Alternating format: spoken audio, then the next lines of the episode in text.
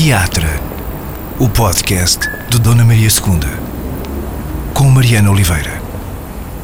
Novo episódio do teatro, nova conversa uh, à roda do teatro e das pessoas que o fazem. Nesta quinzena com a Zia Soares, uh, atriz, uh, encenadora, fundadora da companhia Teatro Briot, que até há muito pouco tempo também dirigiu.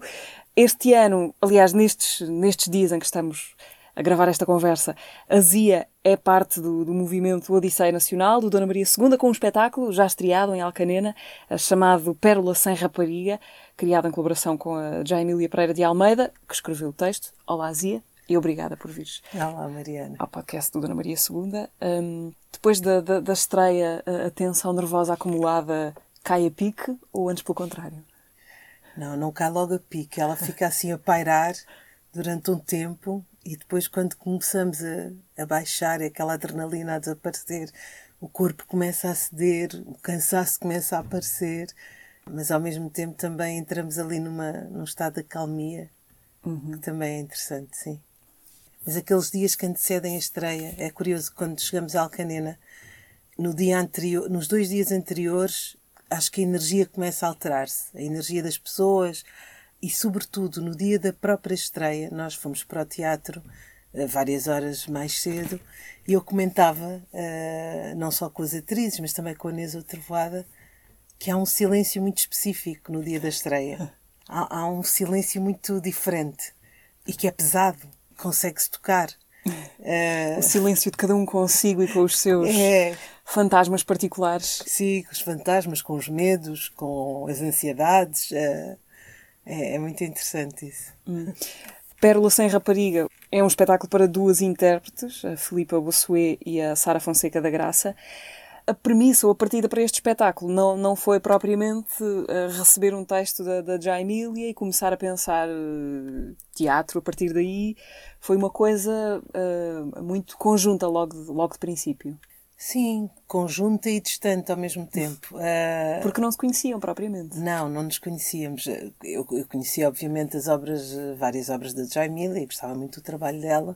E ela conheceu o meu trabalho e há um dia que ela me escreve uh, um e-mail a dizer: Olha, eu sou Jaimília Pereira de Almeida, sou escritora, manda-me uma biografia. e eu, a apresentar-se como se ela fosse altamente desconhecida. Gosto muito do teu trabalho, gostava de conversar um bocadinho contigo. E foi muito engraçado. A partir daí começamos a ter várias conversas ao telefone e fomos percebendo que poderia haver a possibilidade de construir um projeto uh, juntas e andamos ali às voltas com, com, com, com, o que poderia ser, até que achamos, claro, vamos fazer um espetáculo de teatro, mas uh, como, qual? E ela começa a falar-me do livro de Robin Cost Lewis e também do arquivo do Alberto Henschel, uh, um fotógrafo, um fotógrafo alemão. Uh, Robin Cost Lewis é uma escritora norte-americana que eram obras que ela, que ela tinha estado em contacto com, que já tinha investigado e que achava que poderia ser interessante uh, ser este, estes dois, estas duas obras os pontos de partida para a criação de um espetáculo. E então surge a ideia, dou-lhe a ideia de fazermos um trabalho um bocadinho mais arriscado, em que ela não escreveria um texto à partida, mas que ela pudesse escrevê-lo a partir dos próprios, dos próprios ensaios. Ela hum. Teria de estar presente durante algum tempo nos ensaios, traria no primeiro dia uma cena escrita e a partir daí tudo o resto acontecia. Puxaste-lhe um bocadinho o tapete. Puxei-lhe um bocadinho o tapete e ela adorou, uh, portanto. Sendo que depois, quando comecei a pensar um bocadinho mais sobre isso, comecei a ficar um pouco assustada, porque pensei, bem, espera aí, tu não conheces propriamente a Jamília, o que é que tu vais fazer com isto? Mas pronto, isto foi ficando lá para trás até chegarmos aqui, até chegarmos à Tobis, para iniciarmos os ensaios, e ela lá aparece com a primeira cena, e aparecem as duas atrizes, sendo que uma não é propriamente atriz. Então havia assim uma conjugação de coisas que eu depois comecei a ficar um bocadinho a pensar, não, acho que deste aqui um passinho um bocado, um bocado estranho. Saíste preocupada desse primeiro dia de ensaio? Não, não, pelo contrário, ah. saí super entusiasmada. Isto foram os dias que antecederam o início dos ensaios, porque eu pensava, tenho que planear as coisas, mas depois não tinha nada para planear, não tinha absolutamente nada. Tinha pessoas com quem ia trabalhar, mais nada. Nem sequer li o, livro de Robin Cost Lewis. Não sei se algum dia eu vou ler. Tenho o livro, uh, mas também na altura disse logo à Jamie: Olha, não vou ler o livro porque quero de facto que isto parta de um, quase de um zero, não é? A imagem, não é todo o arquivo do Ansel uh, que, uh, que, discutimos, mas sobretudo uma, uma imagem muito específica de uma mulher que só se consegue ver um brinco e uma orelha, e essa imagem, sim, era a única coisa à qual eu me agarrei durante muito tempo. E essa imagem foi de facto uma obsessão para mim para o início do espetáculo. A tal pérola sem rapariga. Eu, eu tardei muito uh, a decidir o elenco. Eu, eu acho que contactei a Filipa e a Sara talvez um mês e meio antes do início dos ensaios. Portanto, porque andei também às voltas, porque como é que eu vou escolher um elenco se eu não sei para, para o que é, não é? E a partir desta imagem, desta, desta fotografia do, do Ansel, eu, eu vou dar com a Filipa Bossuet e achei que ela poderia ser, dentro desta, desta imagem, a Filipa era a imagem que poderia existir na, no espetáculo. E depois a Sara Fonseca da Graça, porque a Sara, para além de ter formação de atriz, de conservatório, ela também é artista visual, assim como, como a Filipa Bossuet. Então achei que poderia ser um, uma boa conjugação, uh, pensando que também eu já tinha convidado o, o Quilões e Quienda uhum. para construir as obras que, que a Neuza iria implantar na cena. Já tinhas várias pessoas. Sim, eu tinha um universo pessoas, de pessoas sim, que querias chamar sim. para aqui. Mas fala-me desse dia 1 um dos ensaios, em que chegaram sem nada, ou em que chegaram com uma cena escrita. Sim. Que cena era essa e como é que correu? Não chegamos com a cena. A Jaimília chegou com a cena. Ela chegou, pediu para se fazer umas cópias, entregou-nos as cópias, sentamos na mesa e fomos ler a cena. Sendo que, quando olhamos, quando começamos a ler, peço para elas lerem, eu própria não sabia o que é, e disse: Olha, vão lendo uma página cada uma e tal, eram, não sei, talvez três, quatro, não me recordo, sendo que, eu não sei, 75% talvez ou mais era ha ha ha ha ha ha ha ha ha. Riso. Riso, só. Ha ha ha ha ha ha ha. E uh, as atrizes a lerem, então que foi.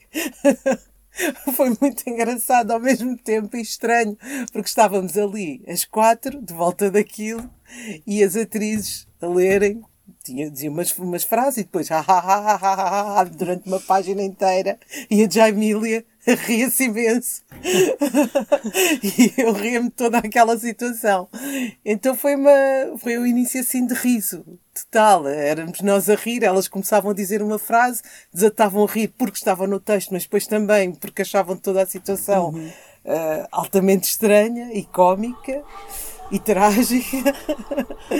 e pronto, então foi um primeiro dia muito, muito interessante. Divertido, pelo menos. Muito, muito. divertido.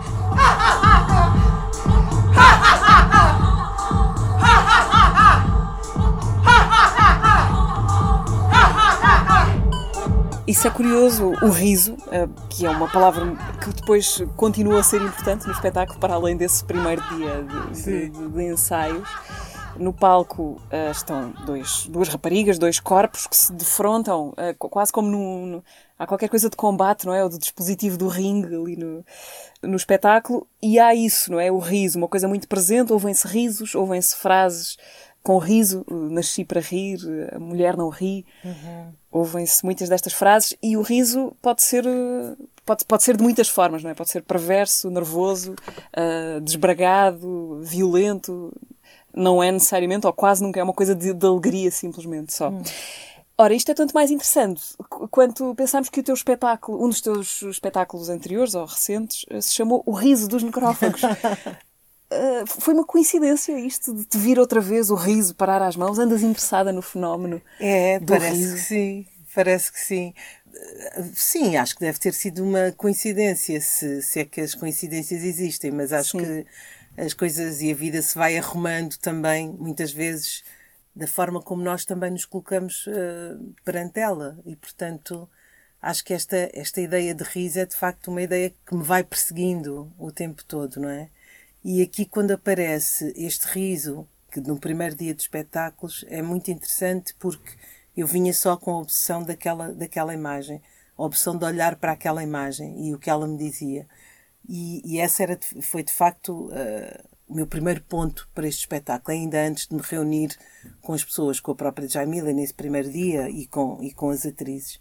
Era esta opção de olhar, olhar para aquela imagem, olhar para aquela mulher, encontrar aquela mulher que não está no retrato e simultaneamente talvez também me encontrar nessa possibilidade de ser vista, de ser olhada e de me colocar constantemente para ser olhada, porque uma boa parte da minha vida é exatamente isso, não é? É, hum. é disponibilizar-me para ser vista, para ser olhada. Uh, e simultaneamente também, uh, pelo caminho, disponibilizar-me para olhar para quem me está a olhar.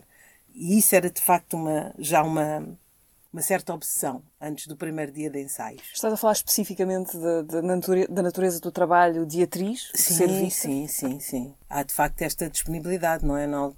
Nós passamos horas inteiras. Uma disponibilidade a... e um desejo, não é? Porque o é... ator está ali para ser visto. É, quer me... ser visto. Mesmo que muitas vezes uh, tente contrariar esse desejo, não é? É, é muito uhum. contraditório isto, porque deseja-se, disponibiliza-se, mas simultaneamente também se foge e se tem muito medo desse, dessa conjugação uh, do verbo olhar.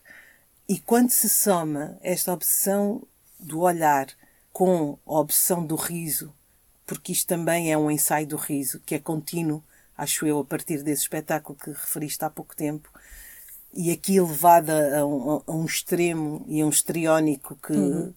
que eu ainda não tinha, não tinha chegado, estão feitos, estão, estão encontrados aqui os pontos fundamentais onde o espetáculo, onde o espetáculo acabou por assentar.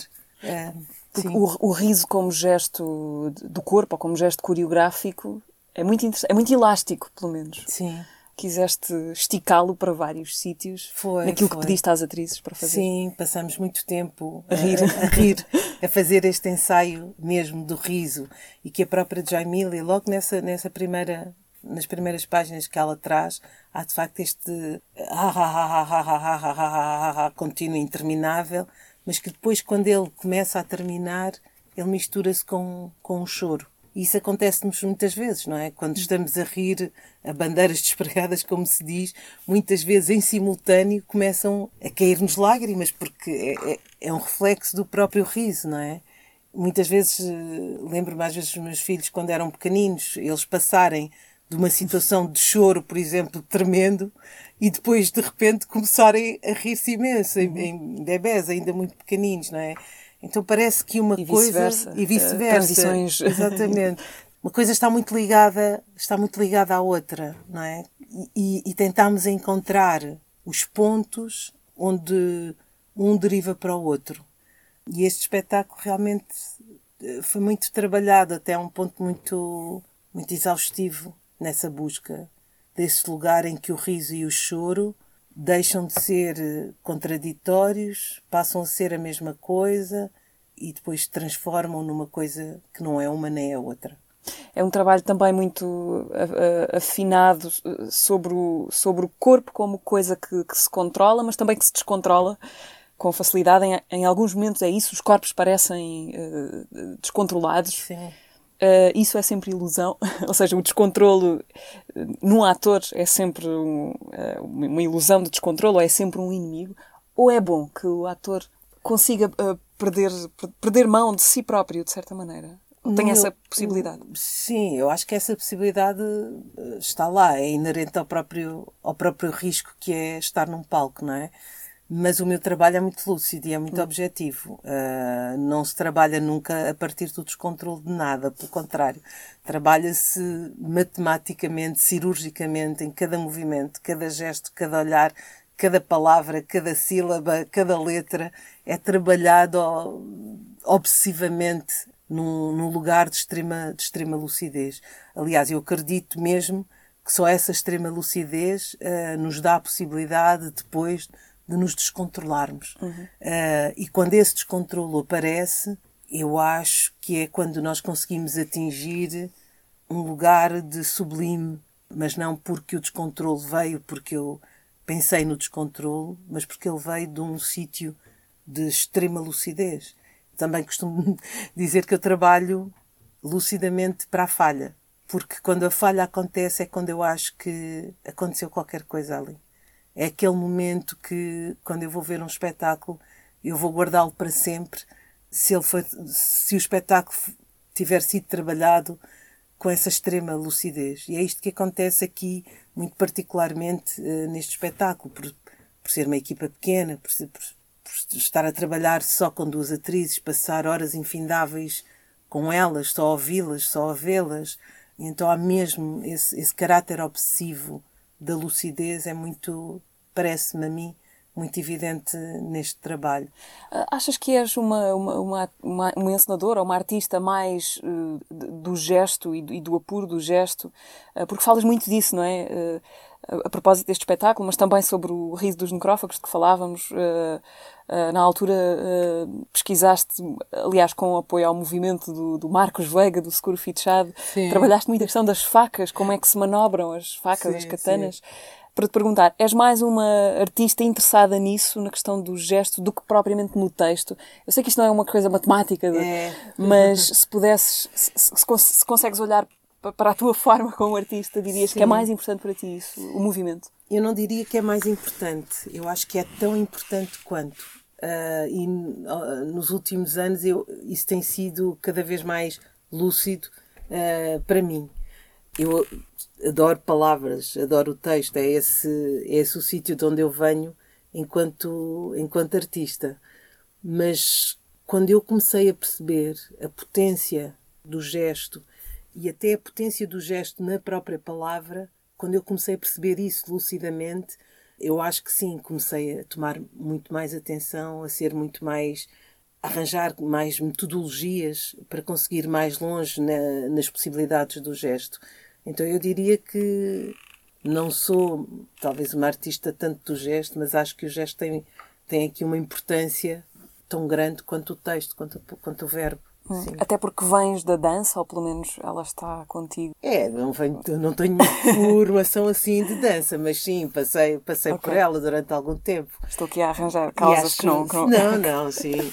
E acho que há, já houve vezes em que eu achei, epá, eu acho que eu podia até ter sido Uh, ah, bailarina, se calhar, mais do que atriz, muitas vezes, sabes? Quando, não sei, às vezes uh, os artistas atormentam-se muito, eu acho. e não, pronto, agora falando de mim especificamente, uh, atormento muito. Então, às vezes, preciso de escapes e de fingir que há aqui há qualquer coisa que se conjugou para eu fazer isto, mas eu não devia ter feito isto. Uhum. Eu devia ter sido bailarina. Eh, os meus pais deviam ter percebido que eu tinha muito mais queda para fazer coisas com, com o meu corpo do que com.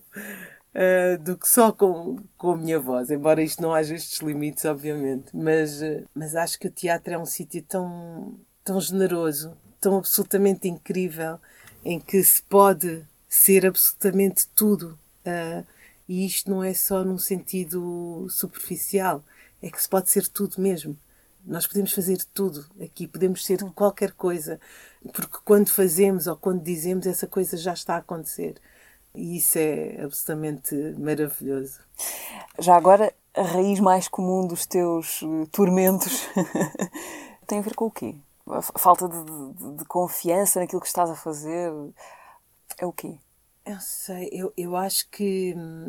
E isto só. Eh, há bocado, no início da nossa conversa, falávamos desta, desta aproximação de quando é a estreia, não é? Hum. Porque no, no meu trabalho eu passo muito tempo uh, sempre com as mesmas pessoas, não é? E aquelas horas uh, diárias que passo com aquelas pessoas são tão intensas que se transformam em meses, anos.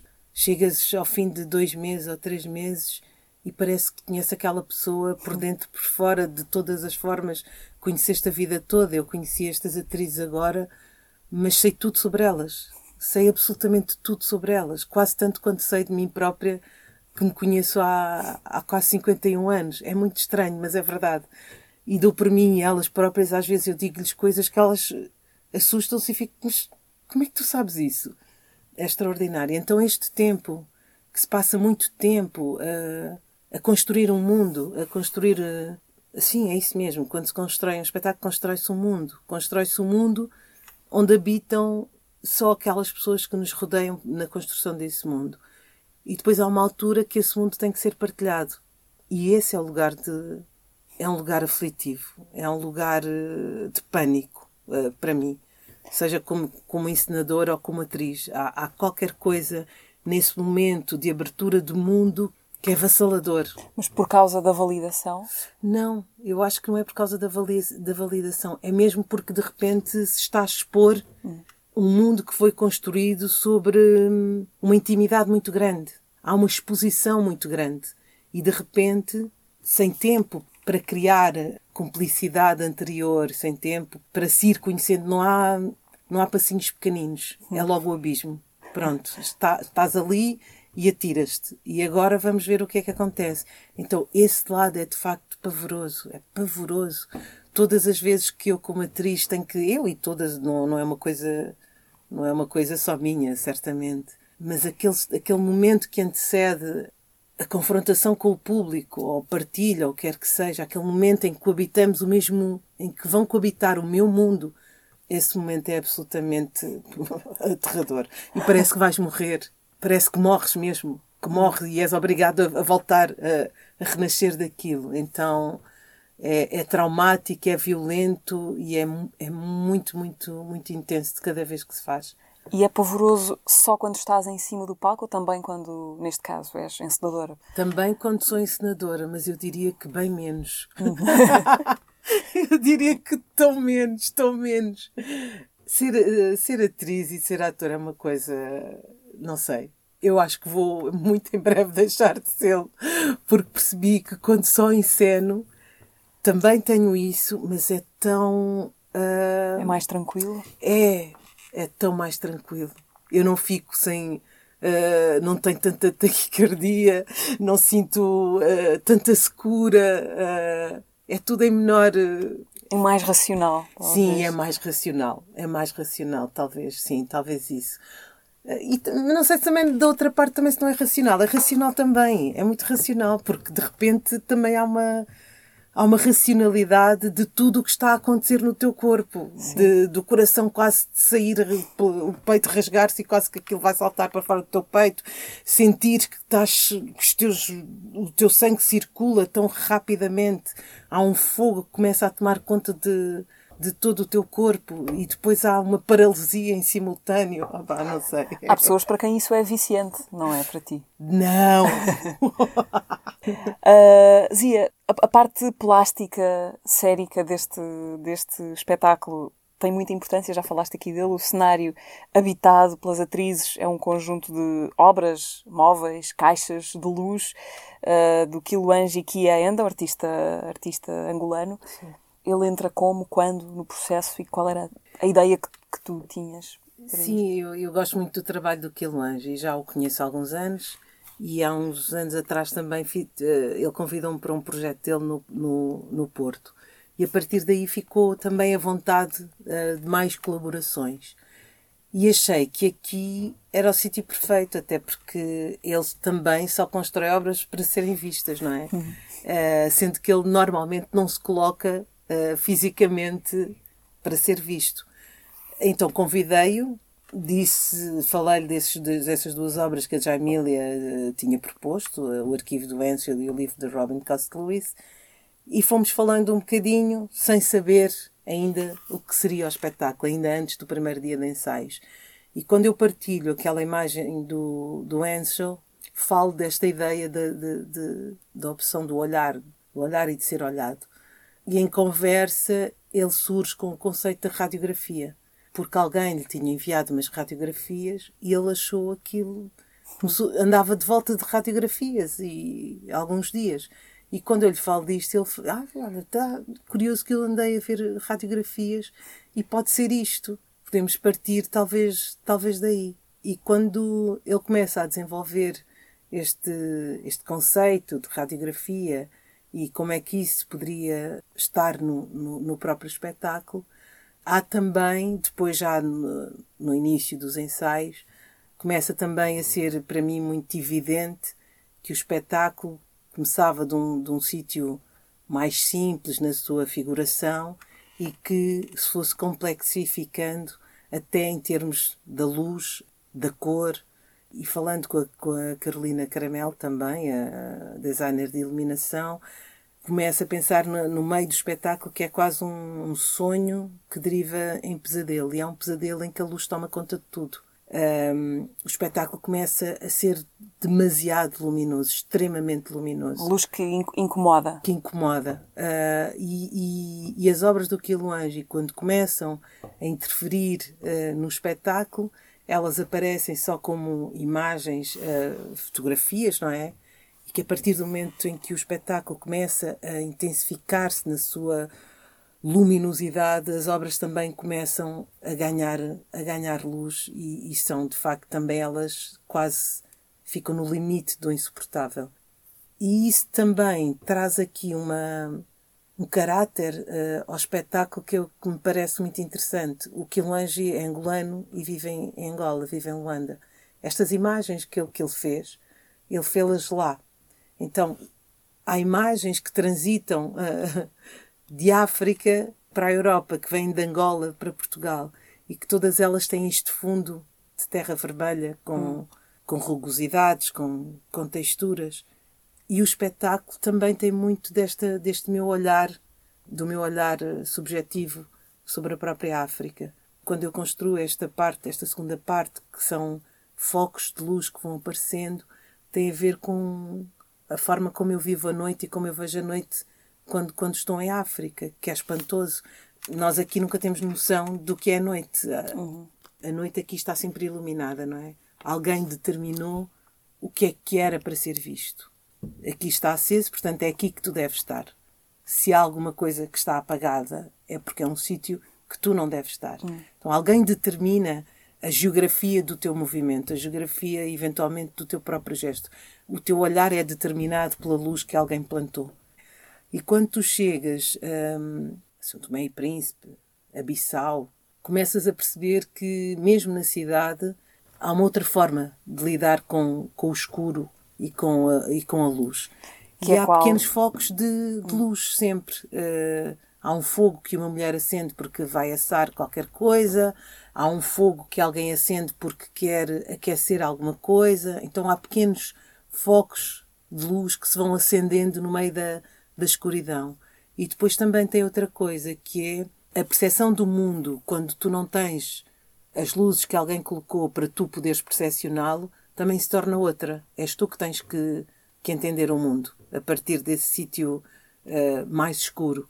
Não sabes muito bem se estás a pisar num sítio que é plano, se vai haver uh, um, um buraco. Portanto, o teu corpo, o teu estado de lucidez é muito maior, ao meu pelo menos.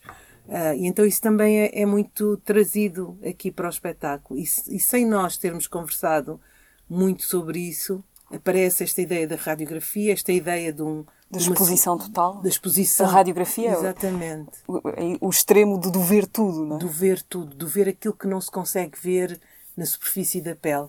E quando se olha tão profundamente para as coisas, para o mundo, para a vida e para nós mesmos, há qualquer coisa de extraordinário que tem de acontecer, não é? Hum. E as obras trazem, trazem muito este, este lado.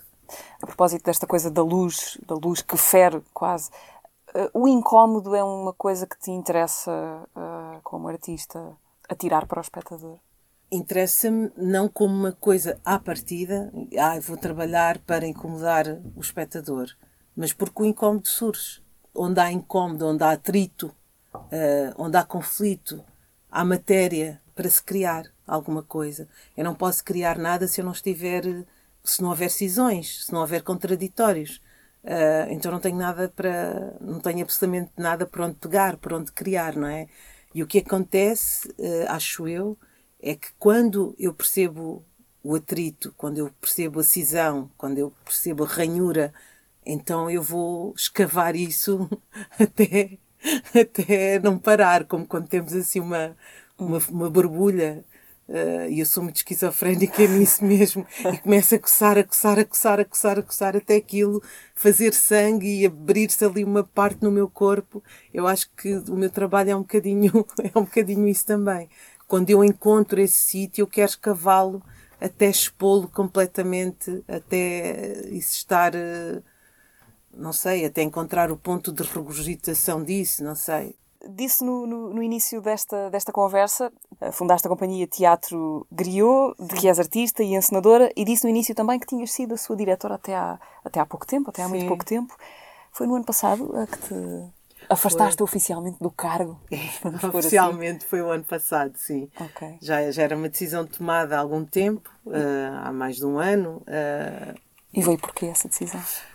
Porque eu acho que as coisas têm, têm um tempo, não é? E ainda por cima, numa companhia como o Guerriot, que nasce de tantos improváveis, de um lugar tão livre, uh, no sentido da, da, da, própria criação, de não estarmos presos a quase nada, não, não termos alguém que encene sempre todas, todas as peças, que vamos sempre buscar artistas de fora para trabalharem, para trabalharem com a companhia achei que também tinha chegado o um momento em que a linha programática tinha que começar a passar para outras pessoas da companhia, porque acho que já estavam a ficar demasiado cunhadas, se quisermos, pelas minhas vontades, uh, hum. pelas minhas subjetividades específicas. E acho que quando se trabalha uh, numa companhia, pelo menos nos termos da, do Griot, isso não tem que ser tão vincado a esse nível. E então achei que seria essa altura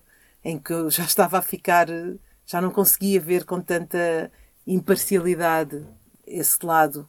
Uhum. Quando eu começava já a dirigir muito a programação para as minhas próprias vontades específicas e não para uma vontade que é conjugada com, com várias vontades, não é?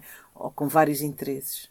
E o que é que achas que esse afastamento vai abrir agora nos teus, eh, nas tuas próximas passadas artísticas? Sim, já, já, já está a abrir muita coisa. Hum. Já, já está a abrir muita coisa. Deixa-me mais tempo, por exemplo.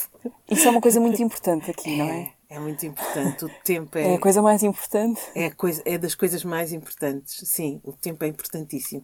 E quando se faz teatro, eh, na cena, o tempo é ditatorial mesmo. Hum. E então fico com muito mais tempo para, para poder investir nas minhas vontades, nos meus interesses, nas minhas subjetividades. Ainda assim, também me deixa tempo para trabalhar com os restantes guerrios de uma outra forma. Um... Ou seja, não te afastaste totalmente, estão próximos na mesma, simplesmente. Sim, sim, sim, sim. Só já não tenho este, este papel de diretora artística que durante que os últimos tempos começou a ser mais pesada, eu acho. Uhum. Gostavas de trabalhar menos? Esse é um objetivo? Gostava de trabalhar muito menos. É um objetivo, sim. Embora eu já faça muito isso. De ter cada vez menos projetos por ano e de me dedicar a eles uma, de uma outra forma. Uh, eu, eu sou uma pessoa que gosta de trabalhar durante muito tempo as coisas. Levo muito tempo a, a chegar aos sítios e gosto de ter esse tempo. E muitas vezes isso não é possível por várias uh, condicionantes, não é? Uh, logo, a condicionante financeira. Então isso também nos obriga, nos obriga a trabalhar de a pôr-nos perante o trabalho, colocar-nos perante o trabalho de uma outra forma. Mas gostava mesmo de trabalhar muito menos. Acho que o meu trabalho seria muito mais interessante acho que eu seria uma pessoa mais interessante, acho que descansaria mais e acho que também uh, preciso de descansar mais, preciso de, de estar menos obcecada com, com trabalho e estar uh, só a fazer uh, coisas que não, que não me deixem tão aflita e tão, e tão afogueada. Então, sim, acho que sim, acho que é um objetivo e acho que irá acontecer inevitavelmente. Eu gostava de, de, falar de um momento do teu, do teu trabalho e do trabalho com o Teatro Griot, que foi fazer o Luminoso Afogado, a partir da obra de Alberto, uhum. uh, um espetáculo que apresentaste, julgo que numa versão já, já retrabalhada no, uh, aqui há três anos, no, no Alcântara. Alcântara. Sim. Exatamente. Uh, presumo que tenha sido um momento importante para ti porque o Alberto tinha ligações muito lá atrás na tua vida. Queres sim, contar essa sim, história? Sim. O Alberto surge na minha vida no início uh, da minha carreira, quando eu ainda estava no, no Teatro Praga. Eu, eu, tinha lido o Lunário e estava muito fascinada com o livro uh, e achei que aquilo poderia dar um excelente espetáculo. eu era muito nova, claro. Tinhas uh, 20? 20, sim. Uh, talvez 20. Foi o início do, do, do Praga, portanto, sei, 1990 e seis, sete, talvez. E então resolvi uh, procurar pelo Alberto. Até que alguém me dá o, o número de telefone de casa, eu ligo para ele e disse: Olha, eu sou a Zia, sou atriz e tal, e tenho aqui um projeto. Acho que, que gostava muito de fazer uma adaptação do Lunário para, para teatro. E ele, que, para quem o conhecia, ele tem uma voz enorme, muito cheia, mesmo ao telefone, e acho que deve ter achado engraçado, que uma miúda deve ter percebido, isto é uma miúda, quer fazer uma coisa destas, ainda por cima chega ao meu telefone de casa e, e disse: Pronto, está bem. Então, olha, manda-me as tuas ideias, vou-te dar a morada, queres, queres apontar? e eu fiquei: oh, Pronto, está bem. Então escrevi assim umas coisas, enviei-lhe por correio e depois ele volta a ligar-me uh, e diz: Então, quando é que podes passar por aqui? Oh, uau! E aí foi tipo: ah, passar por aí, claro, posso. Então fui ter com ele. Uh, falámos um bocado uh, sobre o livro e sobre o que queríamos fazer, aquilo foi de facto um encontro incrível. E estávamos a trabalhar. Foi a primeira na... vez que o conheceste, que o viste sim, fisicamente. Sim. E depois estávamos a trabalhar na adaptação desse, desse livro, de, do Lunário, que depois viria a chamar-se O Canto do Noitibol, o espetáculo. E, entretanto, ele faleceu uh, a meio do, do processo. E eu lembro-me na altura querer eh, desistir do, do trabalho, porque acho que não, já não fazia sentido, mas depois a irmã dele, a Like, me disse: Não, Zia, por favor, continue. É a última coisa que ele estava, que ele estava empolgado a fazer e, portanto, uh, façam. E, e, então fizemos esse trabalho, apresentámos-nos Praga ainda. E depois, passados todos estes anos, uh, este também era um, um texto que eu, um dos textos, um dos muitos textos que eu, que eu gosto muito, pensei em adaptá-lo para um monólogo. E de facto o Luminoso Afogado uh, primeiro foi um monólogo. E eu depois fui convidada a apresentá-lo em Cabo Verde. E nessa altura também uh, para o mesmo festival, para o Mindelact também íamos estrear uh, o Teatro Guerreiro ia estrear íamos lá estrear um espetáculo ensinado Sim. pelo Rogério de Carvalho. Posso saltar do meio da escuridão e morder e alguns dias depois eu apresentaria o Luminoso Afogado, não em São Vicente, não no Mindelo, mas na, na, na, cidade da Praia. Acontece que, e isto era uma recorrência nos meus primeiros anos, uh, quando eu regressava à África, fosse para que país fosse, normalmente eu, eu perdia a voz. Sei lá, ou porque eu tinha muito calor e usava muito ar-condicionado, não importa. Eu sempre, em algum momento, perdia a voz. E assim que, eu, que estreámos uh, o Posso Saltar do Meio da Escuridão e Morder, a minha voz desapareceu. E dias depois eu teria o Luminoso Afogado para fazer e era um monólogo. Chamei a direção do, do festival, expliquei que não podia fazer o espetáculo, estava realmente quase sem voz. Uh, entretanto, comecei a sentir muitas dores de garganta, fui a uma clínica, disseram-me que eu tinha uma ferida na garganta, comecei a levar injeções de penicilina e, a direção do festival queria manter uh, o espetáculo. Disse, eu não posso ir daqui porque a clínica é aqui, eu não posso viajar. Ah, mas passamos o, o espetáculo para aqui, para, para além, aqui no Mindelo. E nisto começo a ter muita febre, enfim, e a ter muitos delírios. E neste delírio achei, eu vou fazer o luminoso afogado, mas eu vou mudar isto tudo. E em muitos, muito poucos dias eu coloquei o Cholage e o Gil Lourenço a fazer um espetáculo comigo. Uh, foram traduzidas algumas partes do espetáculo para crioulo, uhum. crioulo cabo-verdiano. O Chulagi compôs uma música e os, a minha voz foi voltando, não é? Uh, ainda muito. uma voz estranha, que, que eu própria também não conhecia. E nós estreámos então o Luminoso Afogado em Cabo Verde com elenco de três pessoas. Depois de um delírio febril. Depois de muita febre. Uau. E depois pensámos, isto é extraordinário, eu quero, pôr, quero voltar a fazer isto convosco em Lisboa. E então aí comecei a estruturá-lo, uh, efetivamente pensando neste, nestes dois outros elementos para o espetáculo. E fizemos a reposição um pouco antes até da, da, da pandemia, acho eu. Sim. Zia, traçando aqui uh, nesta, nesta parte final da conversa algumas linhas uh, que, que, nos ajudam a perceber as viagens da tua vida.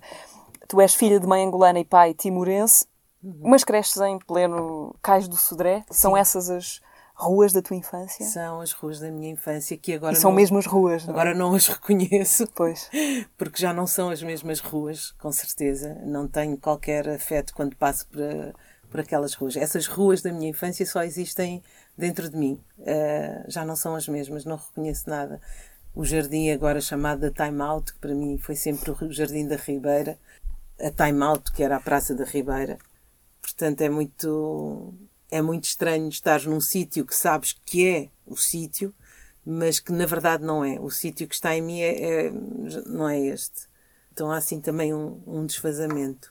E essa transformação tu sentiste gradualmente ou foi uma coisa de de repente a cidade, a cidade de desapareceu? Sim. A cidade que conhecias desapareceu? Uh, ou pelo menos a, a consciência disso foi muito repentina. Há um dia que de repente percebi que foi, eu perdi-me. Uh, exatamente eu perdi-me. E estava perdida e estava em ruas que eu conheço há muitos, muitos, muitos anos. Mas eu perdi-me porque não estava, não tinha referência nenhuma da eu estava. Tudo que existia na rua que eu conhecia já não existia. Estavam novas, novas lojas, no, cores novas, uh, tudo era, tudo, de repente tudo era novo. E eu, nessa altura, conscientemente percebi que era uma outra cidade uh, com a qual eu já não partilho afeto absolutamente nenhum. Uhum. Esta Lisboa e esta cidade que eu tenho muito afeto habita em mim só. Tu nasceste em Angola, mas vieste logo muito pequenina para, para cá. Tu, tu, já contaste isto, uh, vir para Portugal uh, foi uma espécie de solução de curto prazo Sim. da tua família, que no teu caso se tornou depois de longo prazo. os teus pais eh, planeavam regressar a Timor. Exato. Um, gostava de, de, perceber se isso, essa, eh, essa ideia de, de, do regresso, se, se fez com que na, na, tua infância passasses muito, passaste muito tempo a ouvir falar de, de outros lugares, lugar que não conhecias, nem podias conhecer no imediato porque estavam longe, não é? Havia esses, eh, esses ecos permanentes de outros mundos ou ou não, enfim, o dia a dia era o presente e estava-se ali. Não, pronto. não, existia muito, existia muito. Até porque quando eu vivia aqui na Rua de São Paulo, eu vivia num prédio em que viviam só famílias como a minha, em que o pai era timorense e a mãe era angolana. Porque quando nós viemos de Angola, nós viemos com o estatuto de refugiados, e eram vários, várias famílias como, como a minha que tinham vindo juntas para cá. E, portanto, fomos colocados ali neste sítio para viver até de facto irmos embora. E então, naquele sítio, naquele prédio, era como se quando eu entrasse dentro dele, eu entrasse noutro, noutro sítio. Poderia estar no Bié ou poderia estar em Viqueque, em, em Timor. As línguas mais faladas dentro desse prédio eram o teto ou eram um bundo. E portanto era, era de facto, nem sequer era só como se eu tivesse que construir uma ideia do mundo. O mundo uhum, estava mesmo ali. ali. O que eu tinha às vezes, o que eu acho que construí muitas vezes eram as paisagens e, uhum. e os lugares físicos. Uh, isso eu acho que eu construí a partir do que eu via, do que eu via, e das sim, histórias. Sim, sim. Uhum. Uh, e há pouco tempo, o ano passado, eu fiz um espetáculo, um monólogo que se chama Fano Ruim. Uhum. Fala, fala um bocadinho disso, eu gostava de te perguntar. Sim, esse espetáculo parte de um, de um encontro que eu tive com uma coleção de crânios timorenses que foram trazidos uh, para Portugal uh, durante o período colonial, em 1882, e esses crânios estavam, eu fui vi-os, uh, num armário no Departamento de Antropologia de Coimbra. E quando uh, a Gulbenkian, através do, do programa Europa Oxalá, Oxalá Europa, é tão mal que eu não sei nunca, uh, me convidam para, para, para apresentar uh, um trabalho eu pensei que seria um enquadramento perfeito para, para pensar sobre este encontro com, com os crânios, com como os é, ossos. Como é que descobriste que, que existia, que esses crânios, 35 crânios Sim, estavam uh, guardados na, em Coimbra? Foi, foi muito por acaso. Uh, foi na altura em que se encontraram as ossadas em Lagos, onde agora é um, um parque de estacionamento, não é? De um, de um, mini, de um campo de minigolf de pessoas escravizadas, não é? Foram, foram lá encontradas e depois essas, essas ossadas foram levadas para, para Coimbra para serem estudadas. e no rasto desse, desse porque eu fiquei muito impressionada com esta com este cemitério que ninguém sabia dele até então e eu queria saber um pouco mais sobre sobre esses esses ossos que tinham sido encontrados e quando falo com alguns amigos meus há uma pessoa que me diz olha não sei se tu sabes mas sabes que também em Coimbra há lá uma coleção de, de crânios um, de pessoas timorenses. Eu acho que a pessoa nem sequer sabia que eu tinha, que eu era meia timorense. E então, que há uma coleção de crânios. Uh, e depois comecei a investigar e já havia várias coisas uh, escritas sobre isso. Uh, nomeadamente o investigador Ricardo Roque. E a partir daí começa a surgir uma, uma, uma vontade quase obsessiva de entender mais sobre isso e de, e de estar perto desses crânios. E, e, há uma altura que de facto isso acontece, sem que a pessoa que me estive, a pessoa que me fez a visita ao departamento não sabia que o meu interesse era por simplesmente naqueles, naqueles crânios. Uhum a pessoa está a fazer uma visita pelo departamento a mostrar-me ossos do paleolítico, do não sei das quantas, e eu só a pensar, mas onde é que estão os crânios? E o departamento é grande, para quem eu conhece, até que eu entro numa sala e a professora estava a falar de uns ossos quaisquer e eu não sei porque vir-me para um outro lado e assim, de lado, consigo ver um armário e vislumbro dois crânios e estico a cabeça e vou direto para o armário e fico parada e a professora do outro lado olhar para mim quase tipo, uma educação, depois vai sim. ter comigo, ah, isto são uns, uns ossos, crânios, não sei o quê, Timorêncio disse, ah, sim, e depois para ali e começa a fazer imensas perguntas sobre isso e acho que nesse, nesse momento ela percebeu perfeitamente que eu só estava lá por causa daqueles, daqueles crânios. E há um crânio em particular que me chama muita atenção e eu perguntei-lhe se dava para perceber se os crânios eram de homens, de mulheres, de crianças. E ela diz, ah, sim, deu-me algumas características possíveis de identificar. E eu disse, portanto, este crânio é de uma mulher.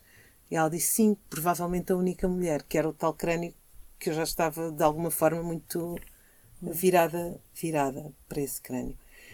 E quando saio dali, hum, tenho muitas noites. Uh, isto é terrível, esta partilha, mas pronto, tenho muitas noites em que sonho com estes crânios e que acordo a chorar compulsivamente. E quando me fazem este convite, eu pensei que eu podia trabalhar sobre isso. E, e quando começo a pensar no trabalho, há ali um momento em que eu achei que parvoíce, eu nunca vou poder trabalhar sobre isto. Isto está minado com muitas emoções, muitas, muitas coisas e vai ser impossível. E quando me dou conta disto, eu já tinha o compromisso assumido, um, começo a pensar que podia trabalhar não a partir dos crânios, mas a partir da minha da minha família e da minha ideia do que era a, a minha avó, da qual eu herdei o meu nome. Um, a tua avó uh, do lado do teu pai? Sim, que eu não conheci nunca, uh, que tenho duas fotografias só, mas que o meu pai muitas e muitas e muitas vezes falou dela, dos cabelos dela, das coisas que ela fazia no tear, da, das coisas que ela fazia com as mãos, com o barro, a loiça, as coisas para enfeitar, a forma como ela falava, e também da aldeia onde vive toda a minha família, que é em Viqueque, é uma aldeia muito pequenina, que se chama Bulai, onde só habitam pessoas que são, que são da mesma família. E que há várias histórias ligadas a isso e que para mim foi sempre muito normal ouvi-las que há, em Timor há uma, há uma tradição que existe em todas as, as, as, comunidades, que é a construção de uma casa sagrada, uh, onde habitam todos os ancestrais dessa, dessa comunidade. E na minha aldeia, na aldeia da minha família, não é exceção. Há uma, uma lulik, que é como se dizem em, hum. teto, casa sagrada, e que essa uma lulik, no caso da, da minha família, é guardada por duas cobras vermelhas. Há duas cobras que, vermelhas que a guardam constantemente, mas que só se mostram quando alguma coisa terrível, uh, perigosa, está para acontecer. Uh, então há assim muitas histórias à volta da, dessa, da nossa Uma Lulik, à volta da minha avó, à volta do meu avô, que era o patriarca da família e que supostamente o patriarca da família é quem herda todos os poderes podem mediar a família com, com os seus ancestrais. E pronto, e há muitas histórias que o meu avô era muito, muito velho e que às vezes era visto a correr que nem um miúdo pelo meio do, do mato, ou que havia dias em que ele já estava destentado e que aparecia com os dentes todos. E isso é, é dito por pessoas da minha família até hoje, pessoas com, com a minha idade, uh, que estudaram uh, até na Europa e fora daquele, daquele contexto e que me contam isto como uma verdade absoluta e como um acontecimento que teve lugar. E então é à volta disto, ou é a partir disto que eu me, uh, me vou ancorar uhum. para poder chegar com muitos pezinhos de lã a estes crânios, a estes insepultados. Tu já foste a Timor, entretanto? Não. Nunca foste a Timor? Eu nunca fui a Timor. Uh, e queres? Quero muito. E, e, e, estive assim a um pé de, de chegar lá. Portanto, Timor é assim. é um, um sítio onde ainda não se. Sim, ainda não chegaste. Ainda não cheguei. Vamos fazer aqui uma pequenina pausa para ouvir uh, como foi o episódio anterior do Teatro. Esteve cá o André Cedeiro. Vamos lembrar uh, aos bocadinhos como é que foi essa conversa e já voltamos na minha vida tudo vai surgindo a partir dos desafios que vão lançando. Ou seja, há muita coisa que eu gostava de fazer e quando há oportunidade eu, eu agarro e, e experimento. Porque eu, se olhar ao que eu era há 10 anos atrás, quase não há nada que coincida com o que eu sou agora. Como ninguém me dizia que havia pessoas para quem o corpo podia não corresponder à identidade que essas pessoas sentiam no seu cérebro, eu não sabia que isso podia estar a acontecer comigo, não é? Eu sentia-me só mal. Eu achava que, ou que toda a gente era como eu e toda a gente estava desconfortável de alguma forma, mas não dizia. Porque eu sou normal, não é? Eu sentia-me normal. Claro. Ou, ou, seja, mal, mas normal. Não sabia que havia mais pessoas como eu. Isso é um grande acontecimento. Encontrar alguém que sente as coisas como nós sentimos é um grande acontecimento. Eu já não estava a conseguir pagar um ateliê nem viver das artes plásticas e percebi que quando nós tomamos um caminho que pode fazer com que algumas pessoas se afastem de nós, nós também temos de ser mais independentes e conseguir um, ocupar menos espaço, trazer menos bagagem.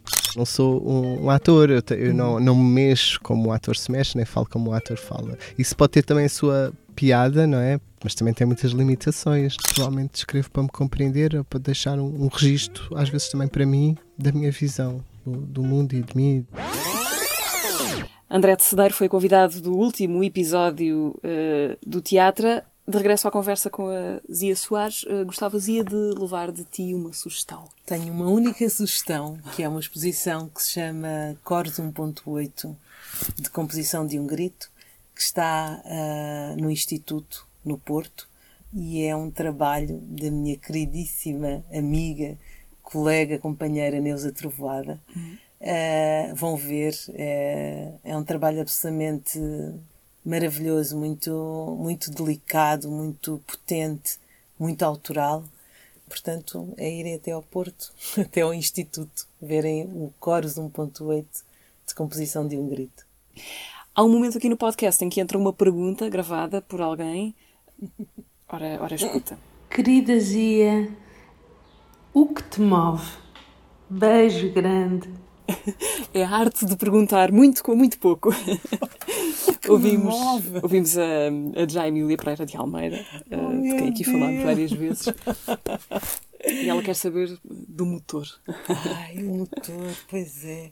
Eu não sei. Eu acho que não há um, um, um motor. Mas acho que muitas vezes o que me move, e acho que falámos um bocadinho sobre isso aqui nesta conversa, é este medo e este pânico. Uh, é isso que me faz mover. Acho que, mesmo quando estou parada, não é? E acho que isso também é, talvez também uma característica muito minha, que é perante pânico e o medo, eu atiro-me para a frente. Não volto para trás. Como diria uma amiga muito querida, daqui para trás só para a frente. Portanto, acho que é isso. Zia, muito obrigada, ah, uh, por teres vindo ao podcast do Dona Maria II. Ah, obrigada. O teatro regressa daqui a 15 dias. Podem até lá ouvir-nos e subscrever o podcast do Dona Maria II no Spotify, YouTube, SoundCloud, Apple Podcasts e Google Podcasts. Até lá.